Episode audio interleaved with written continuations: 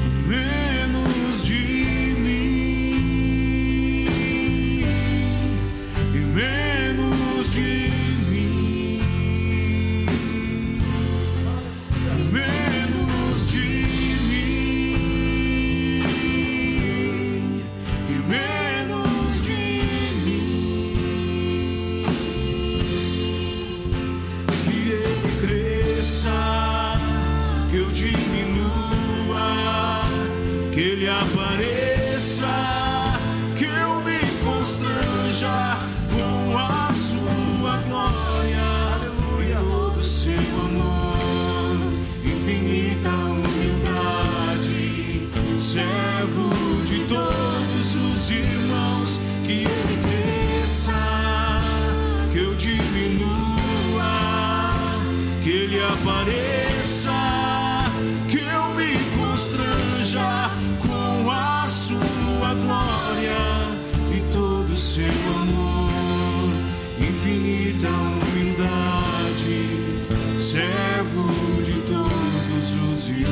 Aleluia. Aplauda ao Senhor Jesus. Glória a Deus. Aleluia. Quantos encontraram Lucas capítulo 4? Diga glória a Deus. Diz assim a palavra do Senhor. Evangelho de Jesus, segundo escreveu Lucas, no capítulo 4, no versículo 16. Indo para Nazaré, onde fora criado, entrou num sábado numa sinagoga. Segundo o seu costume, levantou-se para ler. Então lhe deram o livro do profeta Isaías e, abrindo o livro, achou o lugar onde estava escrito: O Espírito do Senhor está sobre mim, pelo que me ungiu para a evangelizar os pobres, enviou-me a proclamar a libertação aos cativos, a restaurar a vista aos cegos e para pôr em liberdade os oprimidos, a pregoar o ano aceitável do Senhor. Tendo fechado o livro, em devolvendo ao assistente, assentou-se e todos na sinagoga tinham os olhos fitos nele. Diga, quando ele se assentou, diga com mais fé, quando ele se assentou, todos olharam para ele. Todos lhe davam testemunho e se maravilhavam das palavras de graça que saíam dos seus lábios e perguntaram: Não é este o filho de José? No versículo 28 diz assim: Todos na sinagoga, ouvindo estas coisas, se encheram de ira e, levantando-se, expulsaram da cidade e o levaram para o cimo do monte sobre o qual estava edificada, para de lá o precipitarem abaixo. Jesus, porém, passando por entre eles, retirou-se. Pai de amor, eu te peço misericórdia, que o Senhor fale por meio dos meus lábios. Quem é o homem digno de estar, ó Deus, nesta plataforma de adoração? Quem é o homem que pode ser encontrado, Senhor, totalmente livre para poder falar do teu amor e da tua graça? Oxalá, Deus, se todos não tivessem pecado. Mas, Senhor, que o Senhor venha sobre nós e que o Senhor venha com um espírito de remissão sobre nós. Que o teu espírito venha para consolar os aflitos de coração nesta noite. Senhor, e aonde estiver alguém oprimido, Senhor, por alguma condição contrária que possa ser alcançado com poder e grande glória. Senhor, que eu diminua e o Senhor cresça poderosamente. Senhor, nós não estamos aqui para ouvir homens porque eles não têm nada para dizer. Nós estamos para ouvir a tua voz e para obedecê-la. Que essa palavra vá e produza resultados que permaneçam até a eternidade. Em nome de Jesus. Pode se sentar, meus irmãos.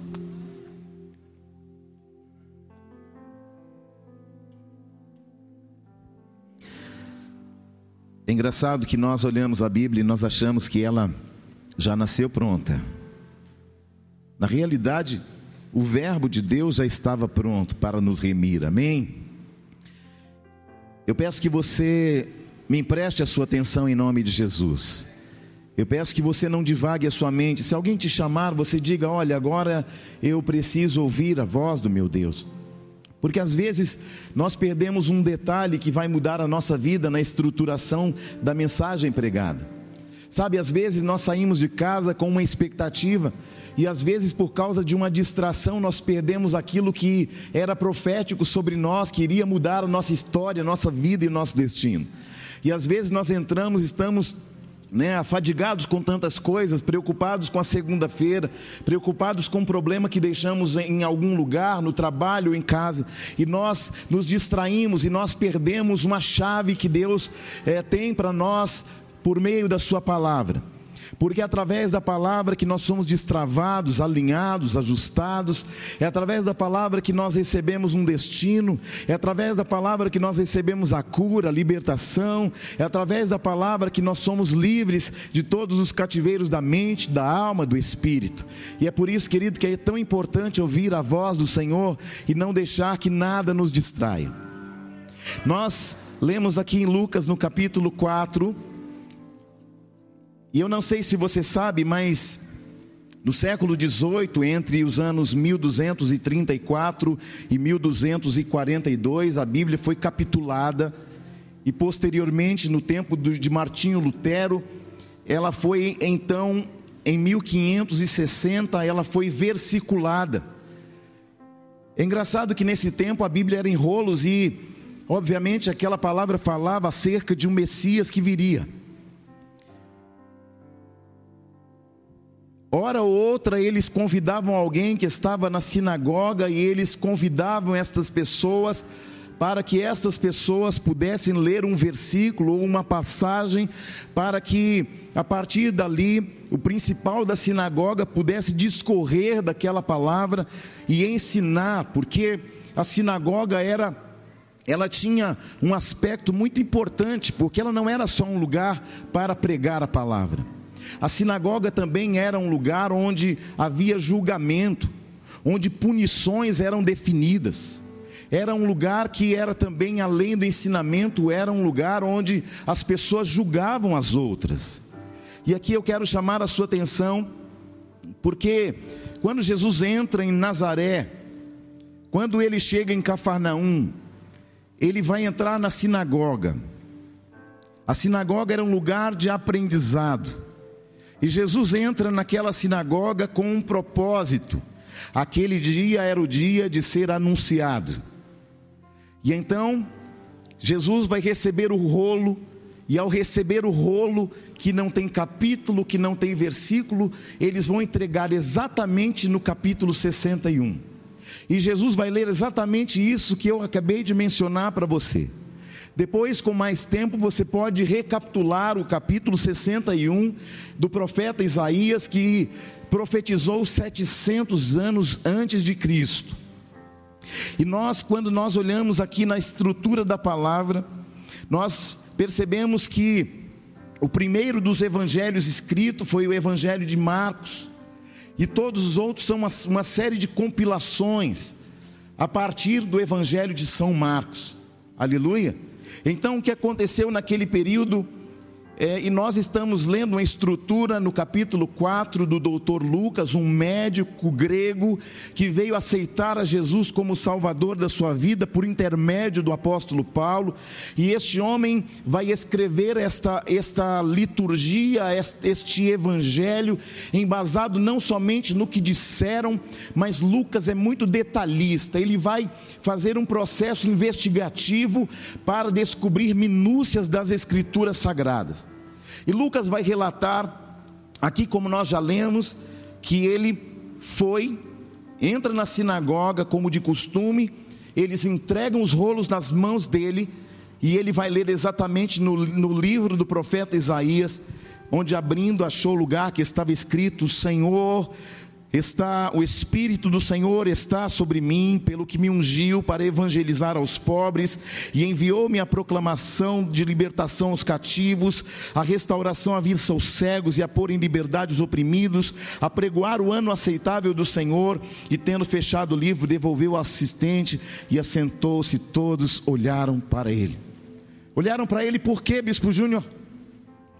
Porque na sinagoga haviam os doutores porque na sinagoga havia os rabinos, os homens mais importantes da sinagoga, e dentre os lugares que os, que os rabinos assentavam, havia um lugar que ninguém poderia sentar.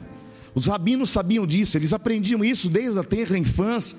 E quando eles entravam, ainda meninos, na sinagoga, eles perguntavam: Mas por que, que aquele lugar ninguém se assenta lá? E alguém dizia: Olha, é porque ah, por causa da escritura sagrada, nós sabemos que um dia o Messias virá e ele remirá Israel de pecados, e nós sabemos que este lugar é um lugar reservado para ele. Um dia o Messias virá e ele mesmo se assentará nesta cadeira. Então ninguém pode se assentar neste assento, porque este assento é reservado somente para o Messias. Glória a Deus, até aí estamos claros? Ficou bem entendido até aí? Porque daqui eu discorro a palavra para que você possa entender aonde Deus quer chegar com isso. Nesta sinagoga em Cafarnaum tinha um homem muito importante.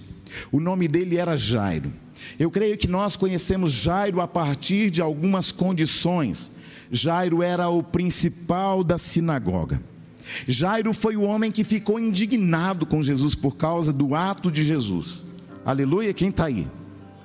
Então nós precisamos entender, antes de falar sobre Jairo, conhecer um pouco sobre a sinagoga e sobre Jairo.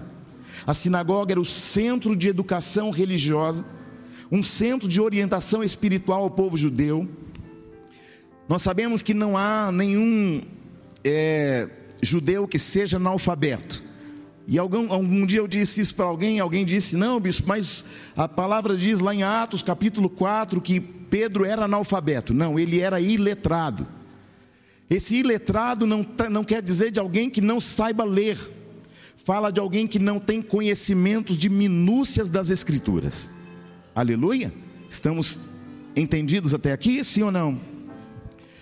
Esse lugar era um lugar que também era um tribunal onde eles julgavam e era também um lugar de punições. Você vai perceber no capítulo, ainda no capítulo 4 de São Lucas, que eles, no versículo 28 e 29, eles vão ficar indignados com Jesus. E já que a sinagoga era um lugar de julgamento e um lugar de punições, eles entenderam que era uma oportunidade de punir aquele homem que assentou no lugar errado. O que eles vão dizer? Não é por acaso este homem, o filho de José, o carpinteiro? Então ele quebrou um princípio da lei. Irmãos, entendam isso. Esta quebra de princípio era uma quebra de princípio que era validado com morte. Então, o homem que se assentasse naquele lugar reservado ao Messias, esse homem era passível de punição de morte. Agora escute bem: Jesus fez a primeira coisa que desagradou profundamente aos rabinos e principalmente ao principal da sinagoga chamado Jairo. Jesus leu o capítulo 61 de Isaías, que é a mesma base de estruturação da visão da igreja, ministério Ágape Nova Aliança. E ele vai fazer o que? Ele vai pegar esta escritura e ler e depois que ele lê Isaías 61, ele diz: Hoje se cumpriu essas escrituras. E aí, eles já ficaram indignados porque Jesus disse que aquele dia era um dia que se cumpriu a escritura de Isaías 61. Aí já ficaram por aqui com Jesus. Para piorar ainda mais a situação, Jesus vai lá e assenta, entrega o rolo na mão do rabino, do principal da sinagoga, e se assenta ao lugar que não era permitido a não ser o Messias. Você está aí não?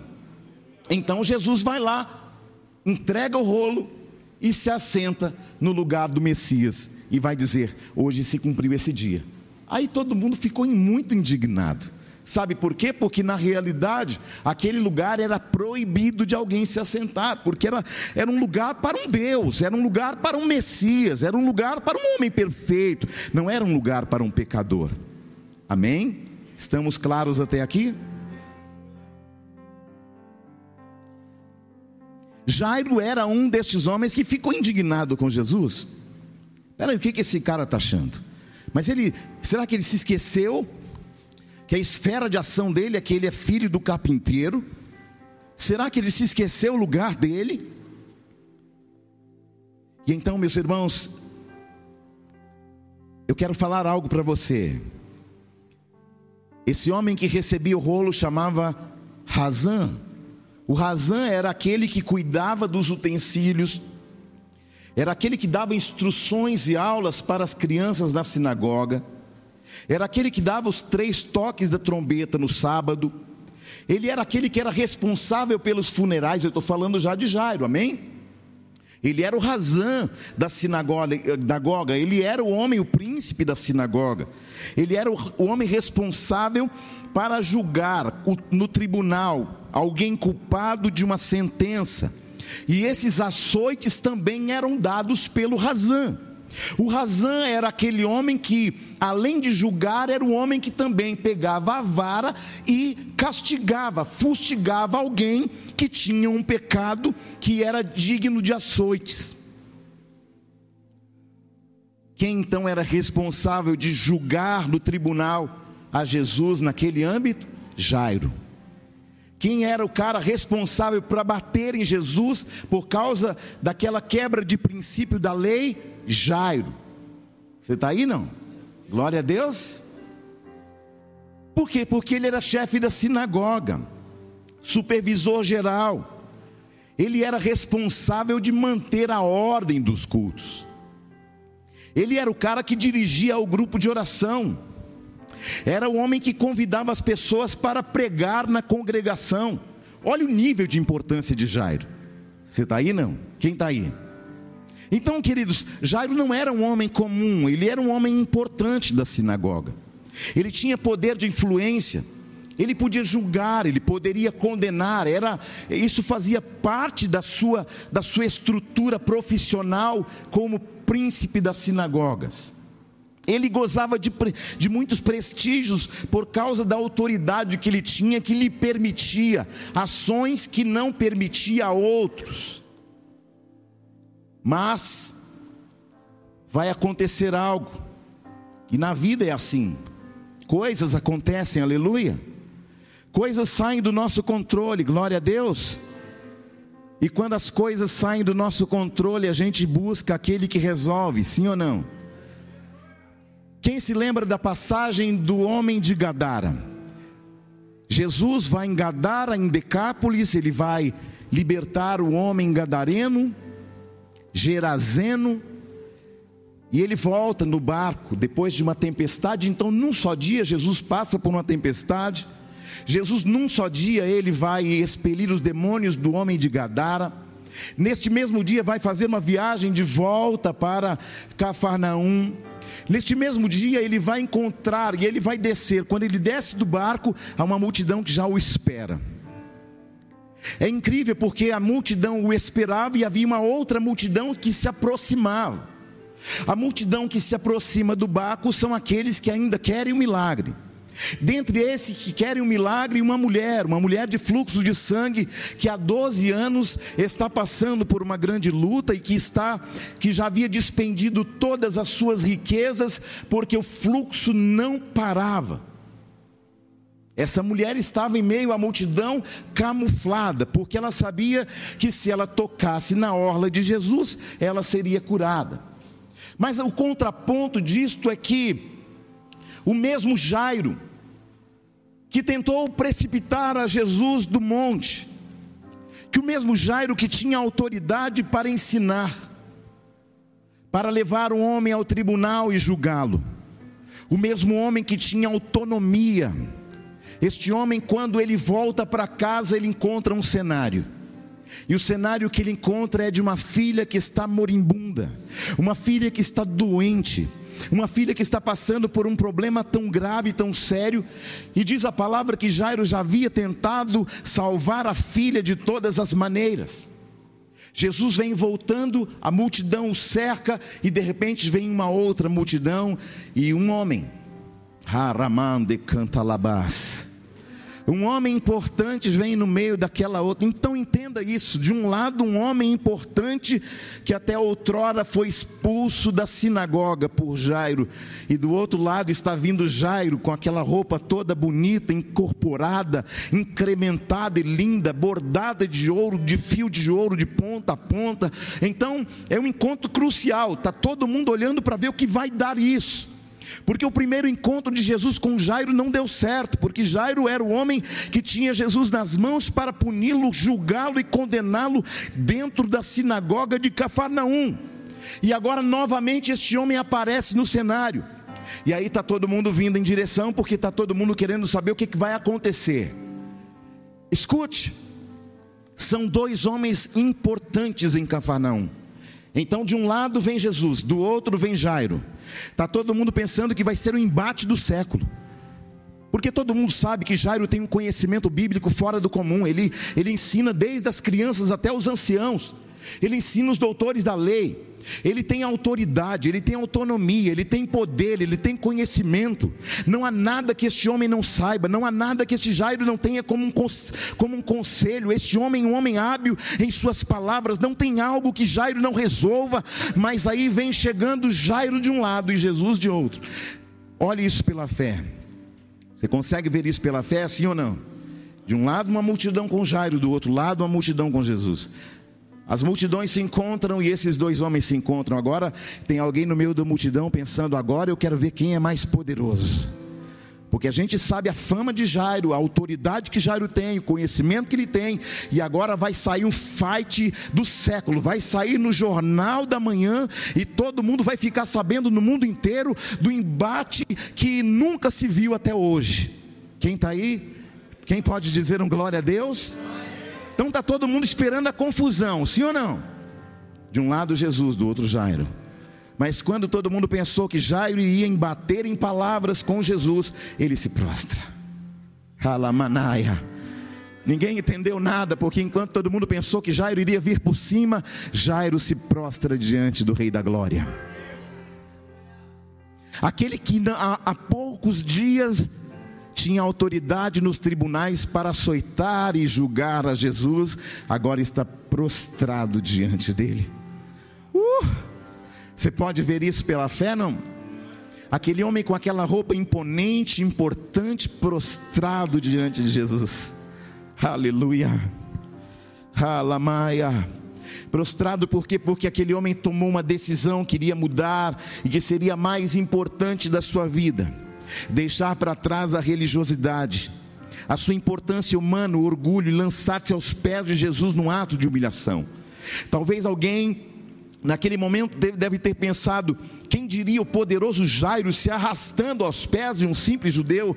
Mas Jairo entendeu, porque quando ele saiu de casa, a sua filha estava eu não sei se você já viu alguém quase à morte, mas quando alguém está quase à morte, ela puxa o fôlego, ela, ela tenta respirar, ela busca o fôlego de vida e o fôlego de vida vai se afinando, o fôlego de vida vai terminando e a pessoa tem dificuldade de respiração. E aquela menina, quando Jairo sai, essa menina tem 12 anos de idade, essa menina é a princesa de Jairo, é o amor da vida de Jairo. Jairo trocaria toda a riqueza, fama, poder, autoridade de sinagoga, da religiosidade, por amor àquela menina. Então, de repente, quando ele vê a menina ali, quase à morte, ele sai correndo, porque ele se lembra da palavra de um homem que se assentou no lugar do Messias, que disse: Está chegando o dia, e esse dia já chegou, que os mortos ressuscitarão, que os cativos serão libertos. Aquela palavra, por mais que Jairo religiosamente tenha degladiado com ela na mente religiosa, ele sabe a quem buscar, ele sabe que a sinagoga, que os rabinos, que ninguém pode resolver o seu problema, que a religião não pode, que os médicos não puderam, mas ele se lembra das palavras que Jesus disse na, ali na sinagoga. Jairo se lembra quando Jesus disse: O Espírito do Senhor está sobre mim, pelo que me ungiu para evangelizar aos pobres, a proclamar, a proclamar a libertação aos cativos, restaurar a vida aos cegos e pôr em liberdade aos, aos algemados e apregoar o ano aceitável do Senhor. E ele disse: Eu sou aquele. E aí eu quero que você entenda uma coisa Jairo se lembra dessa palavra. Glória a Deus. E essa palavra gera fé ao coração deste homem. Porque quando tudo se perde, você precisa buscar alguém que resolve coisas impossíveis, é ou não é verdade? Essa noite é uma noite de Deus trazer resoluções impossíveis na sua vida. O impossível se tornará possível porque o Rei da Glória está aqui para mudar cenários, para transformar o intransformável e para dar a você uma esperança. Talvez você entrou aqui nessa noite desesperançado. Talvez você entrou aqui nessa noite pensando que já não tem mais possibilidade, que já não tem mais jeito, mas eu tenho uma boa nova a dizer ao seu coração: o Rei da Glória, o mesmo que estava diante de Jairo, ele está também diante de ti, na pessoa do seu espírito, para dizer a você que tua esperança pode ter se perdido, mas eu sou a esperança dos homens.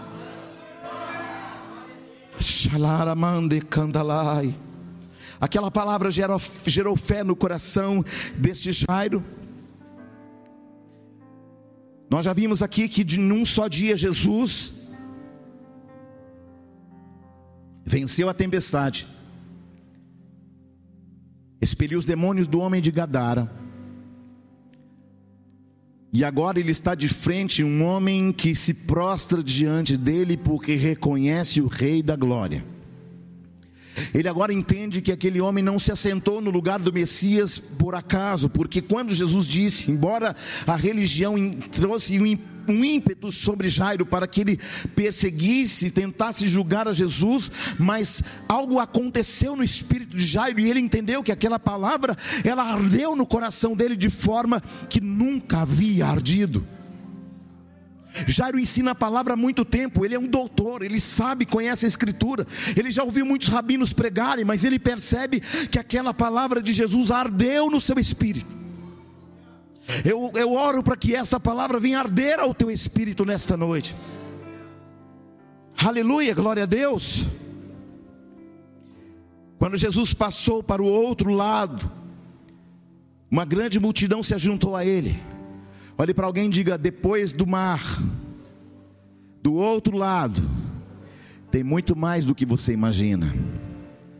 Porque enquanto a gente ainda está abismado com Jesus acalmando a tempestade, enquanto a gente ainda está abismado em Jesus transformar um endemoniado no primeiro missionário de Decápolis, enquanto a gente ainda está ainda eufórico com tudo isso, Jesus chega para o outro lado porque há algo maior para ser feito do outro lado. Eu quero dizer a você que está em casa do outro lado, o Senhor ainda não terminou algo poderoso que Ele começou na sua vida. Do outro lado há muito mais para ir além de suas expectativas, glória a Deus.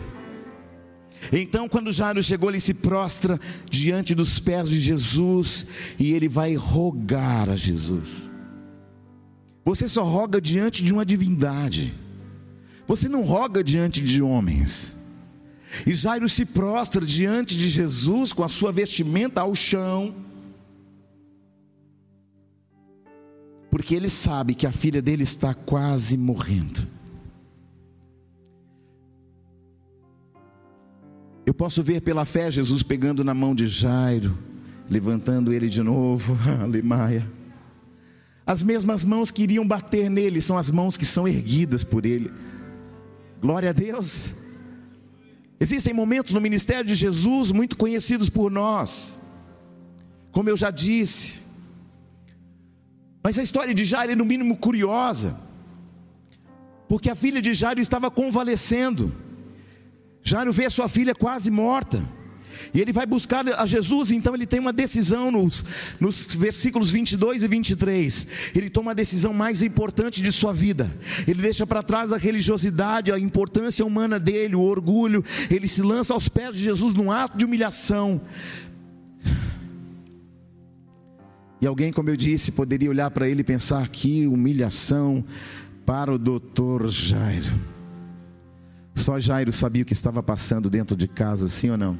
Só você sabe o que você passa na sua casa, no seu trabalho, sim ou não? Só você sabe o que passa dentro da sua mente, sim ou não? Jairo sabe a luta que ele está enfrentando e ele sabe que nada pode socorrê-lo, mas a palavra de Jesus traz a ele esperança. No meio dessa condição toda, há uma má notícia.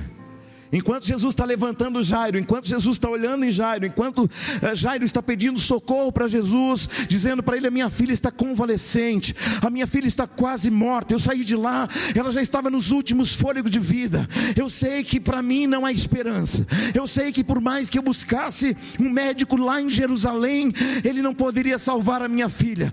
Mas eu sei que o Senhor pode. Senhor pode. Eu sei que o Senhor pode, porque quando eu ouvi a Sua palavra naquela sinagoga, eu entendi que o Senhor é a solução para os problemas impossíveis. Lá na minha casa eu deixei um problema impossível. A minha filha está convalescente, quase morta, mas eu sei que tu podes. Não importa se eu sou o chefe da sinagoga, não importa o que disseram. E de repente Jesus olha no olho de Jairo, levanta Jairo.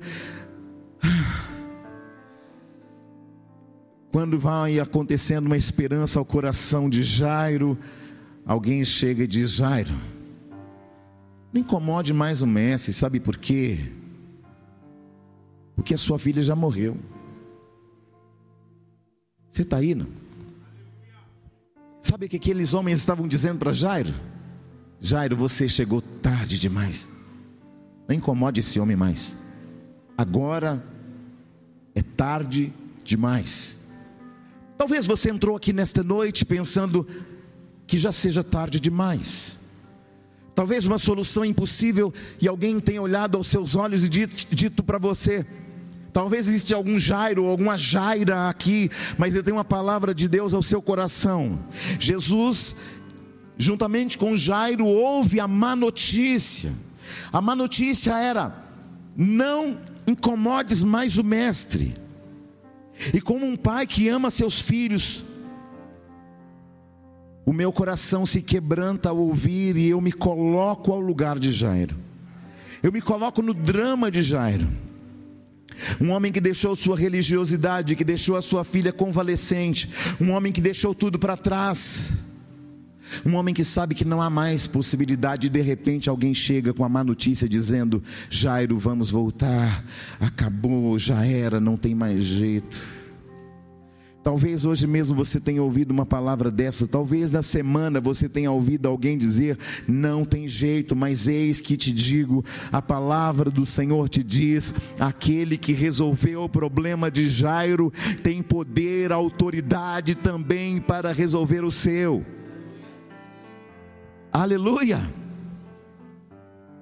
Não há ninguém nesse planeta que conheça mais a dor humana do que Jesus, sim ou não, meus irmãos? Jesus sabia. O que Jairo, na verdade, estava dizendo era: chega. Senhor, eu estou olhando a situação e eu vejo que não há possibilidade humana. Eu estou humilhado diante de ti, eu não vim para embate algum, eu vim para me prostrar diante da tua glória. Quando Jairo conseguiu chamar a atenção de Jesus, pessoas vieram para tirar a atenção dele. Quantas vezes pessoas tentam tirar a sua atenção de Jesus, dizendo: Não, mas não vai acontecer, já é tarde, já era, não tem mais possibilidade. Quem disse? Porque alguém chega em Jairo e dá a ele uma má notícia. E a má notícia era: não incomodes mais o mestre, a tua filha já morreu. Vamos voltar para casa, vamos preparar o cemitério, vamos preparar o cerimonial, vamos fazer um cerimonial lindo para ela em homenagem, mas não há mais jeito, vamos embora, Jairo, e tentam arrastar Jairo dali. Alamassuri cantalás. Jairo sabe que sua influência, sua autonomia na sinagoga não pode fazer mais nada. Jairo sabe que ele é importante, mas a sua importância não tem importância nenhuma diante daquela situação. Jairo trocaria tudo pela vida de sua filha. Jairo poderia pensar, mas que vergonha, eu aqui no meio dessa situação, eu ainda chego aqui e ainda encontro uma palavra de alguém dizendo: não tem mais jeito, morreu. Passei uma vergonha imensa e agora ainda passo por isso. Ouvir essa má notícia. Eu quero dizer uma coisa ao seu coração. Essa é uma geração que se preocupa muito com o que os outros pensam, acham e dizem. Essa é uma geração que se preocupa muito com posições econômicas, sociais, religiosas. Flávio Josefo disse que esse Jairo era um homem de alta importância, de alta patente. O homem que conduzia a liturgia da sinagoga líder de importância, mas o que vale a importância toda que ele tem se ele está diante de um fato que ele não pode resolver. O fato é que há uma situação impossível. O fato é que a menina morreu, sim ou não? Mas só que há uma condição ali. Há Jairo de um lado com o fato, e há um Jesus do outro lado com uma verdade. Com quem você fica? De um lado, uma verdade que pode mudar o cenário dos fatos. Eu profetizo que a verdade vai mudar os cenários dos fatos da sua vida, da sua casa, do seu trabalho, do seu relacionamento, da sua família, da sua vida profissional, a da sua saúde. Eu creio que aquele que resolveu continua resolvendo, porque ele continua sendo mesmo o primeiro e derradeiro. Nós é quem mudamos. Aramare canta labás. Oh, rabacanda labás. Oh.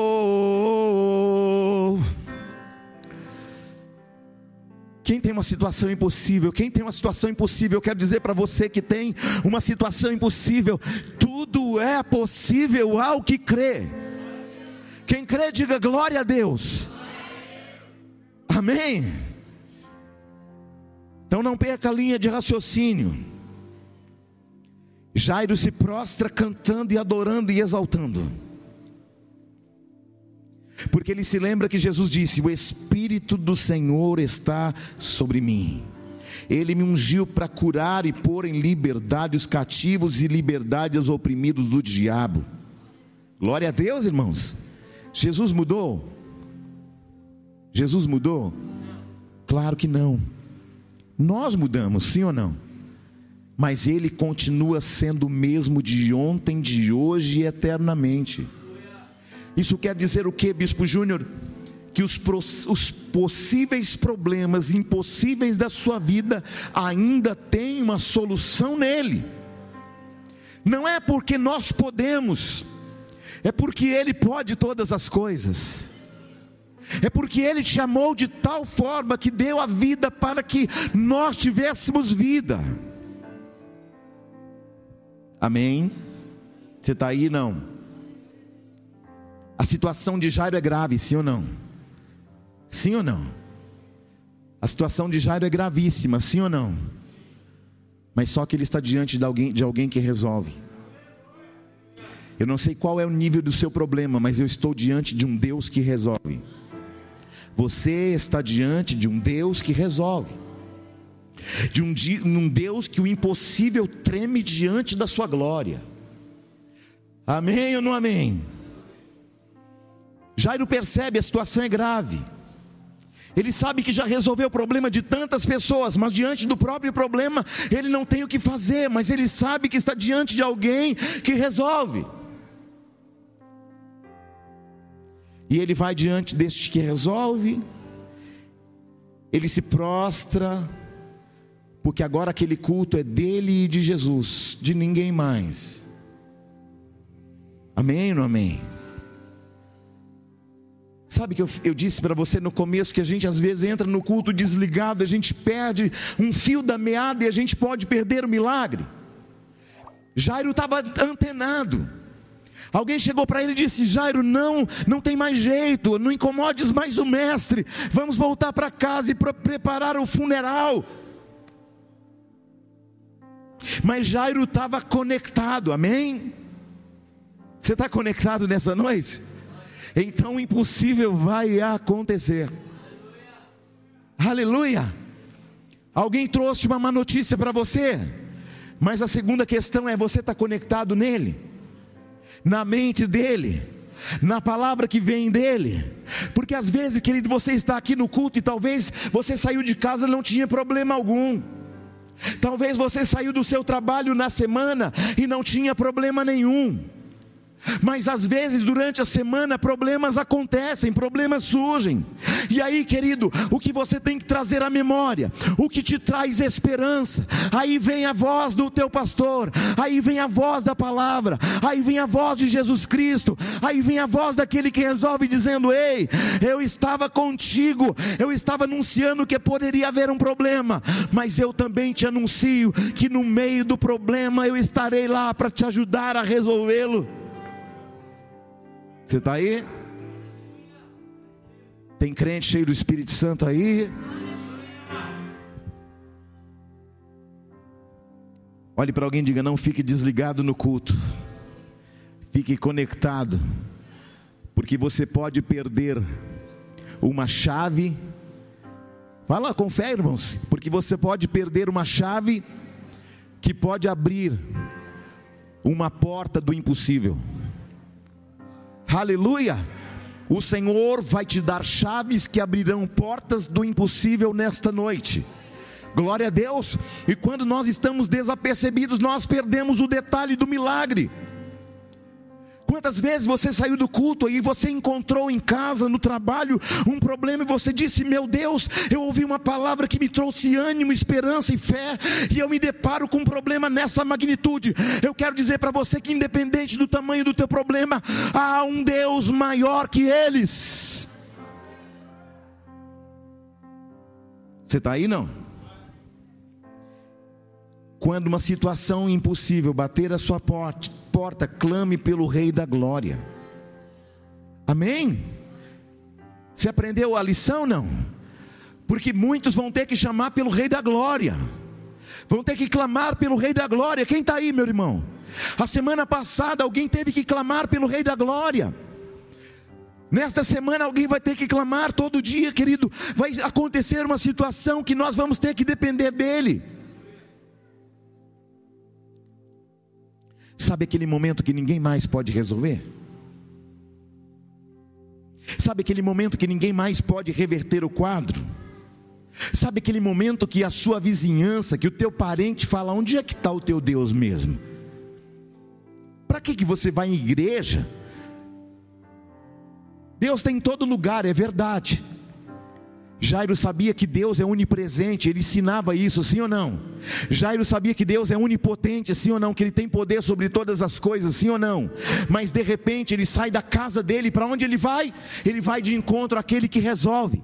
Você está aqui nesta noite de encontro àquele que resolve. Aquele que resolve tem poder para resolver aquilo que os homens não puderam resolver na tua vida. Então, nesse mesmo momento, Jairo, que virou as costas para Jesus, lá na sinagoga, está frente a frente com aquele que resolve.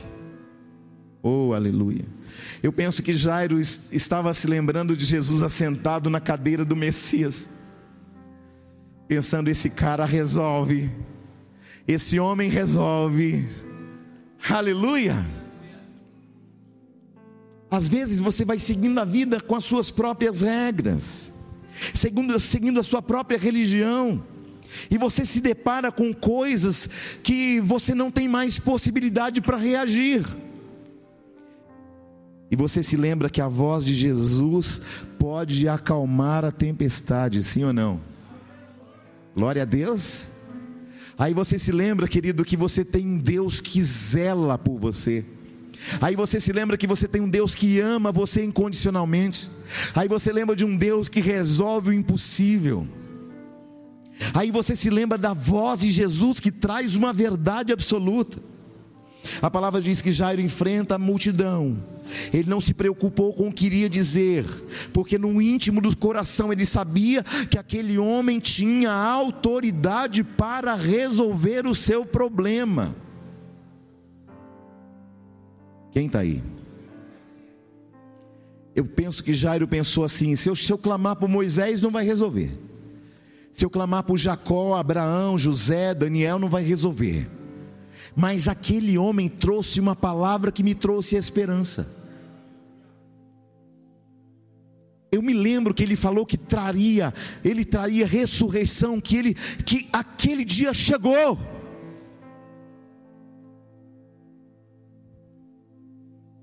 Jairo percebe que nem Abraão, nem Moisés, nem Elias vão poder ter condições de alterar o resultado dele. E aí eu faço uma pergunta para você: quanto tempo ainda você vai se apoiar em suas habilidades humanas? Quanto tempo mais ainda você vai se apoiar naquilo que você tem? Quanto tempo ainda você vai se apoiar no seu intelecto, nas suas habilidades naturais? Quanto tempo você ainda vai se apoiar em suas amizades, nas influências humanas? Hoje você precisa dizer, pelo amor de Deus, Senhor, corre aqui na minha vida, deixa eu correr para os seus braços, porque tem alguma coisa na minha vida que está morrendo. Aleluia. Talvez, querido, você entrou aqui sem saber o que fazer. Talvez você está em casa sem saber o que fazer, querido. Jesus tem como fazer. A multidão cercava Jairo, mas o que, chama o que chamou a atenção de Jesus é que Jairo não ficou parado, ele vem e se prostra aos pés dele. A multidão está empurrando e Jairo está prostrado. Aos pés vem a má dizendo: não incomode o mestre, volte para casa, você tem que correr. Tua esposa está desesperada, está todo mundo chorando, todo mundo precisa de você. Jairo olha e pensa: olha, o que, que eu faço agora? Ele olha para Jesus com aquele, olho, com aquele olhar de desesperança, e Jesus olha para ele e vai dizer: Jairo, não tenha medo, tenha fé. Jairo, não temas, crê somente. Ele poderia argumentar tanta coisa com Jesus, sim ou não? Jesus, mas morreu. Jesus, mas o recado chegou, a má notícia, não tem jeito. Não, ele, quando ele ouviu, não tema, crê somente, ele aquietou o seu coração. Você pode aquietar teu coração nessa noite na mão dele? Quando eu aquieto meu coração na mão dele, o impossível acontece. Você está aí não? Quem pode dizer glória a Deus por isso? A Bíblia diz que Jesus sai do meio da multidão. Jairo rogou, dizendo: Põe a mão sobre a minha filha para que ela viva. No versículo 24, e foi Jesus até Jairo e percebeu é, a diferença, querido, a adoração. A, a, diferença foi que Jesus notou que aquele homem que outrora o expulsou da sinagoga, agora está prostrado diante dele, está humilhado diante dele. Sabe que a palavra diz: Bem-aventurados humilhados, porque eles serão exaltados. Jesus levanta Jairo e fala assim: Aquieta tua alma, tenha fé, tem de bom ânimo. Só que no meio dessa multidão ainda vai ter uma outra agravante, além da menina estar morta, uma mulher de fluxo de sangue de 12 anos vai ter com Jesus e vai tocar em Jesus, e Jesus disse: Alguém me tocou. Jairo poderia ficar mais aflito, pensando, meu Deus, agora que vai, ah, não vai ter mais jeito mesmo. Não, toda vez que a aflição da alma, que a ansiedade humana vinha no coração daquele, daquele doutor da lei, daquele príncipe da sinagoga, ele se lembrava da palavra de Jesus que dizia: Não temas, crê somente. Essa semana, querido, você vai ouvir uma voz suave falando ao seu coração: Não tema, crê somente. Eu não sou Deus de obras inacabadas. Eu comecei uma obra, vou terminar e eu nunca termino mal. Glória a Deus. Jesus foi até Jairo. Jairo está nos pés dele. Minha filha está morrendo, eu preciso de ajuda, Jesus. Aleluia. Glória a Deus. Muita gente coloca nome na, na, filha falando: "Ah, eu vou colocar o nome da minha filha de Talita". Talita é uma expressão, Talita cum é uma expressão grega e hebraica ao mesmo tempo, que quer dizer menina, eu te mando, levanta. Aleluia. Então, antes de você colocar o nome de uma filha de Talita, lembra que Talita não é um nome. É uma expressão de um acontecimento para com alguém. Aleluia. Talita quer dizer, menina, levanta. Nós sempre falamos da visão de Jairo, da visão de Jesus, mas também existe uma visão dessa menina. O que ficou na mente dessa menina foi que o seu pai saiu desesperado, mas ao mesmo tempo com fé. Aquela menina nunca viu aquele homem com tamanha fé. Talvez essa noite você não tenha uma filha morrendo, mas uma circunstância que você deixou, um problema que você deixou. Mas hoje eu quero dizer para você que aquela menina olhou para o pai e ela acreditou que o pai traria uma solução. O Pai Celestial tem uma solução para o seu problema nessa noite, quem crê? Quantos acreditam que a palavra de Deus é verdade? Diga glória a Deus. Profetiza assim: Eu tenho um Deus que muda circunstâncias. Eu tenho um Deus que muda resultados. Eu tenho um Deus que opera milagres. Você crê nisso? Porque quando o impossível acontecer, você vai se lembrar disso. Irmãos, não tem um que se proste diante de Jesus que ele não tenha misericórdia. Não tem um que cruzou o caminho de Jesus que ele não tenha usado de graça e misericórdia. O Senhor vai usar de graça e de misericórdia contigo nesta noite. Jairo chamou a atenção de Jesus ao se prostrar.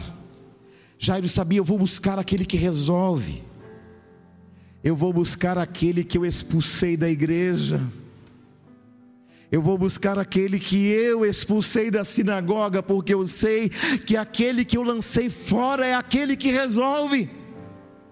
Quantas pessoas você vai falar de Jesus, ele joga Jesus para fora, sim ou não? Quantas pessoas entram em determinados lugares e diz Jesus, nesse lugar o senhor não pode entrar, o senhor fica aí de fora, sim ou não? Quantos amigos que você tem que alguém fala, rapaz, você fala meio parecendo com um crente, não, imagina. E aí você deixa Jesus fora, sim ou não? Jairo na sinagoga deixou Jesus para fora tentou matar aquele que traria vida para sua filha. Quem está aí, meu irmão? Jairo nunca imaginou que ele iria precisar tão rapidamente. Glória a Deus. Não deixe Jesus fora da sua vida pelo amor do Senhor. Tem pessoas que são agentes secretos na empresa que trabalha. Não, eu não, não sou crente, não. Eu até tomo uma cervejinha, vamos, vamos. Você vai na balada? Vou. Quem com porco se ajunta, farelo come, minha mãe já diz isso. Quem com porco se ajunta, farelo come. Faz quantas vezes você deixou Jesus de fora de decisões da sua vida? Não, Jesus, fica aí fora, porque eu resolvo, eu sou bom nisso. Eu tenho expertise nisso, eu tenho habilidades nisso. E você deixou Jesus de fora de tantas decisões, sim ou não? Essa noite Jesus está dizendo: você vai continuar me deixando fora de suas decisões, você vai continuar me deixando fora de suas ações, você vai continuar me deixando do lado de fora da sua casa. Você vai continuar me deixando fora da sua vida, fora do seu relacionamento, fora do seu casamento, fora da, da condição dos seus filhos. Você vai me deixar fora. Jairo. Jairo se lembrou daquele que ele jogou fora, sim ou não? E ele vai de encontro àquele que ele jogou fora. Talvez a sua decisão tomou Jesus para fora, mas nesta noite corra para Ele em adoração. Tenha humildade para reconhecer que sem Ele nada podemos fazer essa palavra é para alguém que está do outro lado e que sabe que deixou Jesus do lado de fora, mas nesta noite traga ele para dentro do seu coração, da sua vida, da sua história, das suas decisões, da sua vida profissional. Não faça nada sem antes consultar aquele que sabe o fim desde o começo.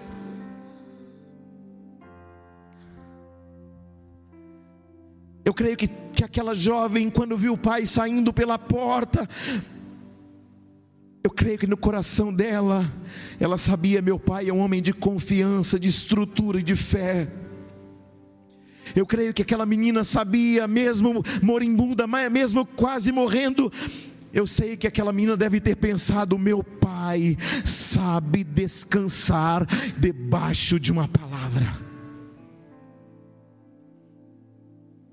Sabe o que eu quero pedir para você? Que você saiba descansar debaixo de uma palavra. Alacantaragalai. Quando tudo se perde, quando tudo é impossível, eu sei descansar debaixo de uma palavra. Quando tudo parecer perdido, descansa debaixo de uma palavra. Aquela menina sabia que estava morrendo, ela sabe que seu pai tem fé suficiente e humildade suficiente para buscar quem resolve, porque ela sabe que o seu pai falou de uma palavra que aquele homem disse na sinagoga. Então aquela menina sabe que o pai dela descansava debaixo da palavra de Jesus.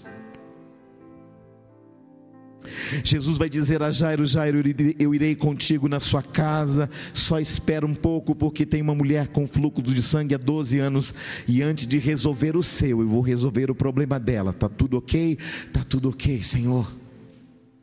Por que ele ficou tranquilo? Porque ele sabia descansar debaixo de uma palavra. Você vai sair daqui nesta noite descansando debaixo de uma palavra. E esta palavra vai gerar uma fé tão extraordinária no seu coração que o impossível vai tremer na sua frente, porque você sabe descansar debaixo de uma palavra. Alamassuble canta lamai.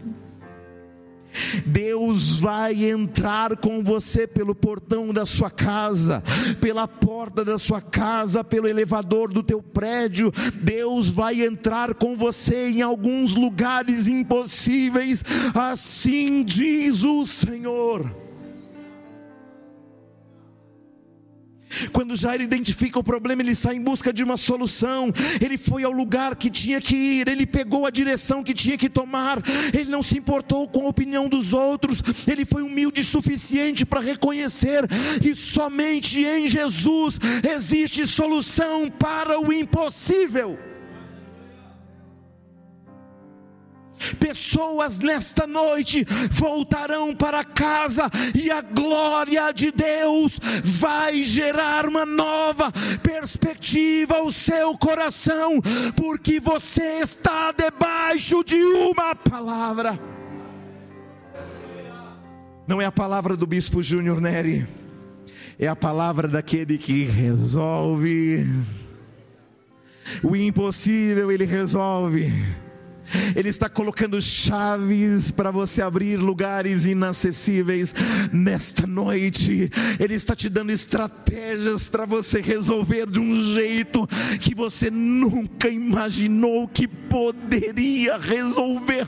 Do jeito dele tem jeito.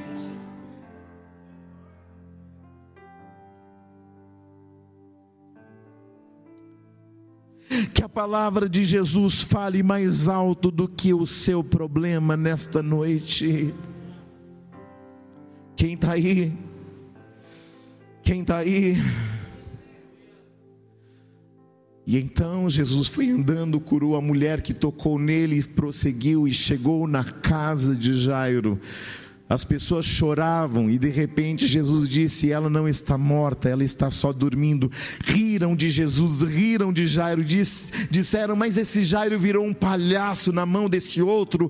Ah, mas esse Jairo perdeu a credibilidade, a honra. Olha onde o homem é capaz de ir, porque muitas vezes você vem na igreja, alguém fala: Ah, você é tão intelectual, tão inteligente, tão importante. Você agora está indo na igreja evangélica, você é tolo. Ah, esse povo faz uma lavagem cerebral. Não, eu estou indo no lugar que tem uma palavra que resolve. Eu estou indo no lugar que tem uma palavra pela qual me dá esperança. Eu estou indo no lugar que muda a minha mentalidade. Não é porque faz lavagem cerebral, mas é porque aquilo que está descrito em Romanos 12, 2 é uma transformação na minha mente para que eu possa experimentar o impossível de Deus.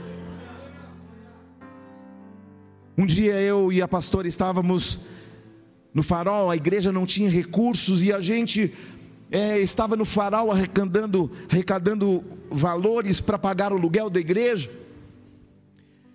E aí uma pessoa importante que nós trabalhamos junto muito tempo, em uma posição muito importante na época, numa época em que eu ainda voava, nós voamos junto muito tempo e de repente ele para aquele carrão perto de mim, eu ali no semáforo, é, com a pastora Lídia pegando, buscando recursos para pagar o aluguel da igreja, e aquele homem baixa o vidro do seu carrão e diz: Você, fazendo um papelão desse, você não precisa de nada disso. Você poderia estar num carrão como eu estou. Você poderia estar num status que eu estou. Olha, os, olha a sua condição. Que vergonha para você. Um cara com a habilidade que você tem, com a condição técnica que você tem. Quantas vezes nós voamos de tantos lugares e fomos em tantos lugares e é, com pessoas tão importantes e você que nesta condição, que vergonha para sua cara. Eu disse: é melhor você pegar o seu carro e ir embora daqui, porque eu estou servindo alguém que pode me levar a lugares que você jamais vai poder voar num avião, que você jamais vai conseguir chegar com o seu intelecto, que você vai, jamais vai poder entender, porque esse pelo qual eu estou trabalhando para Ele nunca me decepcionou, e Ele tem condições de me levar a lugares que você jamais levaria. Aleluia. Sabe o que é isso? Você precisa saber quem você é. Não é o que os outros acham. Você precisa identificar quem você é. Glória a Deus. Não é o que você é para a sociedade, é o que você é para Ele. Porque dele, por Ele, para Ele são todas as coisas. Você vai sair daqui hoje, querido, diferente. Porque agora, querido, não se trata mais do que nós queremos, é o que Ele tem para nós. E então Jesus entra na casa de Jairo. Entra Jesus, Pedro, Tiago e João e Jairo. Jesus não deixou mais ninguém entrar, porque num lugar de intimidade, de milagre, algumas pessoas precisam ficar para fora. Jesus se tranca naquele quarto com aquela menina que está morta. Tá todo mundo que estava fingindo que estava chorando agora está rindo, falando que piada é essa?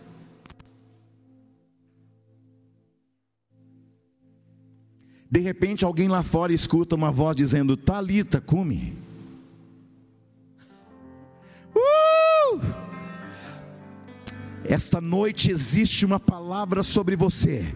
Talita cume. Eu te mando, levanta, levanta, levanta, levanta. Esta condição está sendo revertida hoje. Levanta. Talita cume, levanta, levanta. Aleluia. E então, quando Jesus disse Talita cume, sabe o que aconteceu? O espírito que estava lá debaixo do trono de Deus, já no paraíso, volta de novo para o corpo dela. A alma que já estava repousada no paraíso volta para ela. Quem está aí? O coração que estava parado. Os choques elétricos do coração. Eu não sei se você sabe, mas o coração ele é um órgão independente de todo o corpo. Ele, ele trabalha com circuitos elétricos. De repente, querido, a palavra de Jesus, a palavra daquele que é o Verbo de Deus, entrou no coração daquela jovem e os circuitos que estavam parados foram reativados, e o coração daquela menina. E o fôlego de vida com aquele que é o Senhor da vida sopra.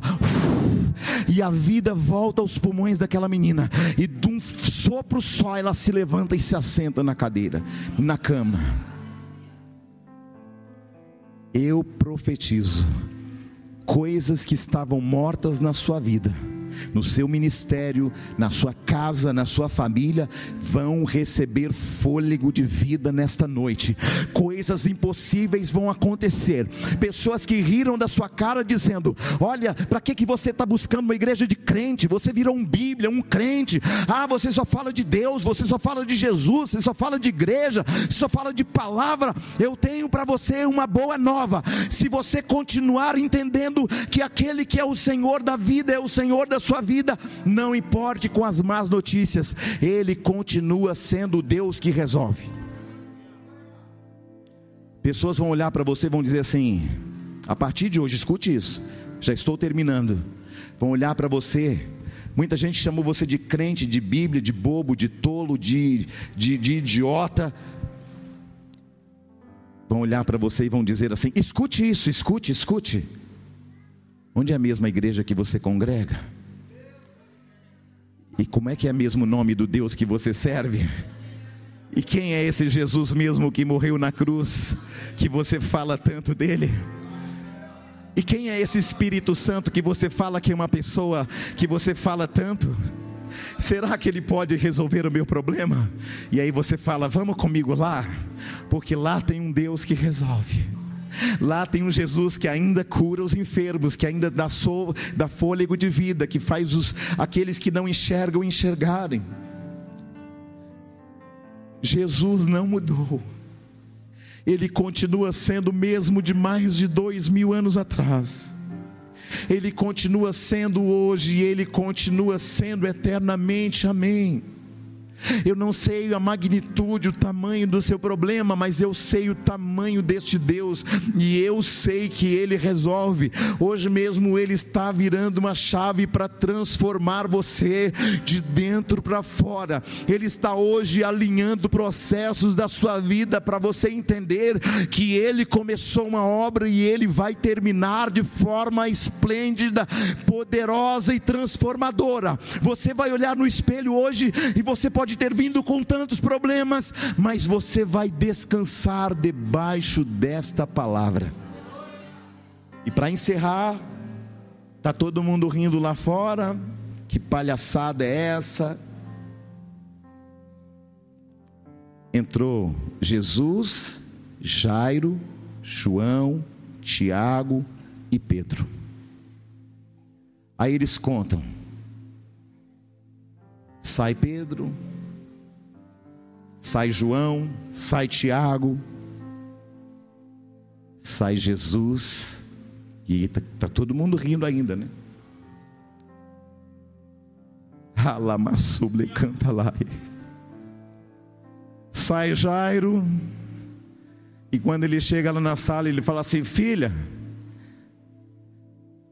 vem cá, para que todos conheçam o Rei da Glória. Aleluia. E aí vem a menina saltitando, cantando e adorando ao Senhor. E os que estavam rindo se prostraram, sabe por quê?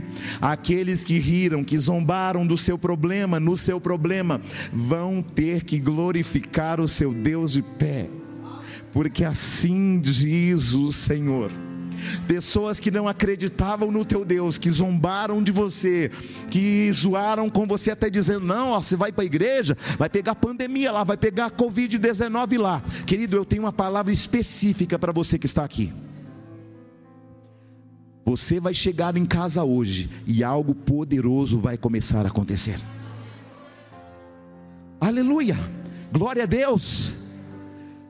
Ao subir da escada, ao subir do degrau, ao subir do elevador, ao entrar pelo portão, ao abrir a porta, e nesta mesma semana, uma palavra ruim se tornará em bênção em teu favor. Porque semana passada muitas pessoas me ligaram com más notícias. Eu profetizo que você está debaixo de uma palavra. Descanse debaixo de uma palavra. Olhe para alguém do teu lado e diga: descanse debaixo desta palavra. Debaixo do poder daquele que resolve. O impossível, profetiza para essa pessoa: o impossível já está acontecendo, a vida já está vindo, a glória de Deus já está vindo, o poder do sangue já está transformando histórias, o impossível foi virada a chave, e a glória daquele que resolve está entrando aí no seu coração, na sua casa, na sua família, porque assim diz o Senhor. Pessoas que foram envergonhadas por causa do nome de Jesus, alguém alamassúbias, ainda nesta semana vai te procurar e vão querer conhecer o Deus que você serve. E você, com muita humildade, vai dizer: Esse Deus estava só te esperando também. Jeremiah. Esse Deus que eu sirvo, independente do que você fez no seu passado, Ele tem poder e autoridade para lavar os seus pecados com o seu sangue que foi derramado na cruz, porque Ele declarou uma palavra em Isaías 53: Ele foi moído por causa das nossas transgressões, e o castigo que nos traz a paz está sobre Ele, e através de Suas pisaduras fomos sarados.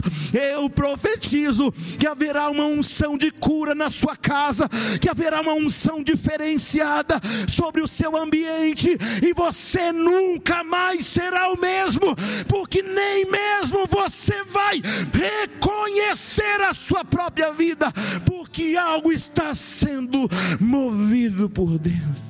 Aleluia. Oh! Sabe o que o Senhor me disse? Eu estou mudando estruturas hoje no coração de pessoas e colocando no coração desta igreja o coração de uma criança. Aleluia! O Senhor vai mudar quadros nesta noite na sua vida. Querido, é um tempo de viradas de chaves. Se você se aperceber, o Espírito do Senhor está aqui virando chaves alterando destinos, destravando pessoas, destravando ambientes. Pessoas travadas que falavam: Não, mas como Deus pode usar alguém como eu? Se está usando a mim, também vai usar você. Mas, Bispo Júnior, mas outro dia eu estava numa condição no fundo do poço, no meio do pecado. É, mas Ele tem poder de lavar, purificar e colocar você no meio dos príncipes. Aleluia. Há uma unção de destravamento nessa noite, aleluia. Há uma unção de vida nesta noite. Há uma unção de renovo, Ramande Candalamai. Porque você olhou a sua vida e pensou, Deus, tanta coisa só deu errado até hoje. Deus, eu vivi de derrotas em derrotas, eu vivi em humilhações em humilhações. Eu, Senhor, eu parece que eu nasci para dar errado é que Deus ele usa situações para habilitar a gente para trabalhar o coração de outros. Sabe, isso eu não entendo porque eu passei por uma situação de enfermidade tão, tão fatal e que era mortal, mas eu estou vivo, eu estou vivo, é porque você tem a chave para virar a chave na vida de pessoas que não tinham esperança mais. Deus vai te dar uma palavra de esperança, de vida. Querido, nessa noite o Senhor vai preparar ambientes para você, o Senhor vai usar a sua vida com autoridade, com autonomia, o Senhor vai te dar uma chave e você vai entrar em lugares que você não tinha condições de entrar. Eu vejo pessoas sendo tiradas de um ambiente de isolamento e Deus está projetando pessoas a lugares altos. Eu profetizo em nome de Jesus que pessoas que não tinham nenhuma notoriedade vão aparecer. Não é porque você quer. Aramassulhas é porque Deus decidiu tirar você do fundo do poço, como tirou a José do Egito e o colocou em meio aos príncipes lá em cima, lá, lá em cima, aleluia. Bispo Júnior, como é que vai se dar isso? Eu não sei, eu só sei que alguma coisa muito nova, muito gloriosa, muito forte da parte de Deus já está acontecendo. Porque você está debaixo de uma palavra, que não é a palavra deste bispo, porque eu sou pó e barro, mas é uma palavra rema ao seu coração que vai mudar todas as coisas. Sua perspectiva, sua vida vai mudar, porque porque aquele que começou a boa obra vai terminá-la e vai terminá-la bem. Sabe, você que entrou aqui dizendo, Deus, mas eu estou aqui, mas o meu marido está lá em casa. Sabe lá o Senhor fazendo o que? Deus vai pegar alguns com gancho e vai trazer para Ele. Porque Deus não perde os seus para o diabo e nem para o pecado. Quando ele tem um plano, ele faz como fez comigo. Foi lá como fez com um peixe, com um anzol, me arrastou para dentro dele. O Senhor está fazendo uma obra em nós, apesar de nós. Você não tem que entender como, você só tem que entender que Ele já está fazendo. Aleluia não é por causa da sua expertise, não é por causa de suas habilidades, não é por causa do seu poder, é porque nessa noite você está entendendo que aquele que tem poder está mudando a sua sorte. Aleluia. É do jeito dele, olha para alguém, é do jeito de papai. Amém. Tem coisas sendo revertidas aqui hoje, irmãos. Tem sentenças sendo quebradas, tem correntes sendo esmagadas. Tem pessoas que estão sob pressões e Deus está tirando essas pressões hoje. Amém. Sabe, o Senhor está falando, quem manda na sua vida sou eu. Amém. Mas deixa eu ficar com você, deixa eu ir com você, deixa eu resolver o que você não pode. Amém. Sabe você que está em casa? Olha bem para mim. Hoje mesmo você disse assim: Como é que Deus pode usar alguém como eu? Como que Deus pode fazer para mudar essa história? Se você pegar a Bíblia, você vai ver que o Senhor é um Deus de improváveis. Deus não pega os bons porque os bons estão usando ele. Ele é um especialista em chamar os que não são para confundir os que são, de pegar as coisas loucas para confundir as sábias. Sabe que o Senhor está falando para você, não importa a sua idade, eu tenho um plano para você ainda. Sabe que o Senhor está falando para alguém que, que vai passar por uma cirurgia e você está com muito medo dessa cirurgia? Tem uma palavra de Deus no seu coração tudo irá bem, tudo ficará bem, para que o meu nome seja glorificado através da sua vida. Então, não tema, porque você está debaixo da minha palavra. Amém? É para você aí, é para você. Aleluia. Tem alguém que nesta semana pensou: eu só dou errado, as portas só se fecham Mas hoje o Senhor está te dando uma chave, uma chave espiritual para abrir lugares inacessíveis. Toma posse. Faz assim, abre a sua mão, você aqui na igreja, com a palma virada para cima. O céu liberar chaves sobre a sua vida hoje. Em campos, áreas e lugares da sua vida.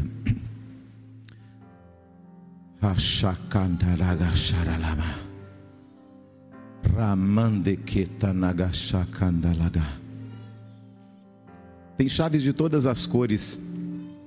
E eu perguntei, Deus, por que de todas as cores? Porque cada chave tem um propósito específico.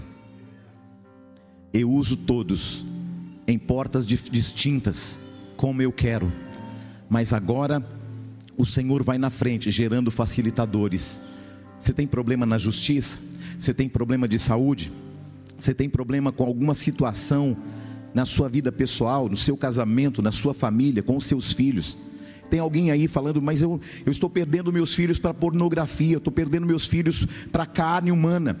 O Senhor vai te dar uma chave para você virar este ambiente, e haverá um ambiente de santificação dentro do seu lar, e a sua casa será chamada casa de oração. Porque assim diz o Senhor: aonde o diabo trabalhou para trazer vergonha, o Senhor trará vida, o Senhor trará alegria, regozijo e honra, porque assim diz o Senhor. E a morte se tornará em vida. Sabe por quê?